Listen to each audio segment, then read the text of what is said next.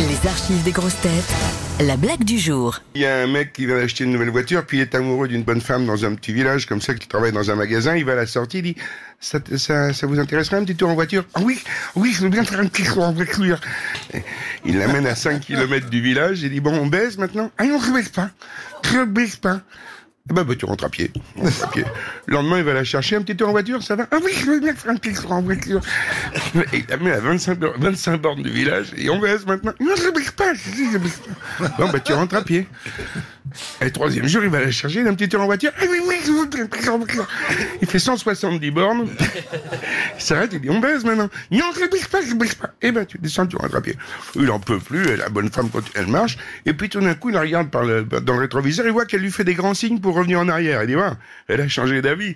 Elle a- il, il remarche, il fait la marche arrière. Et à la hauteur de la fille, il lui dit, viens pas me chercher demain, je serai pas rentré.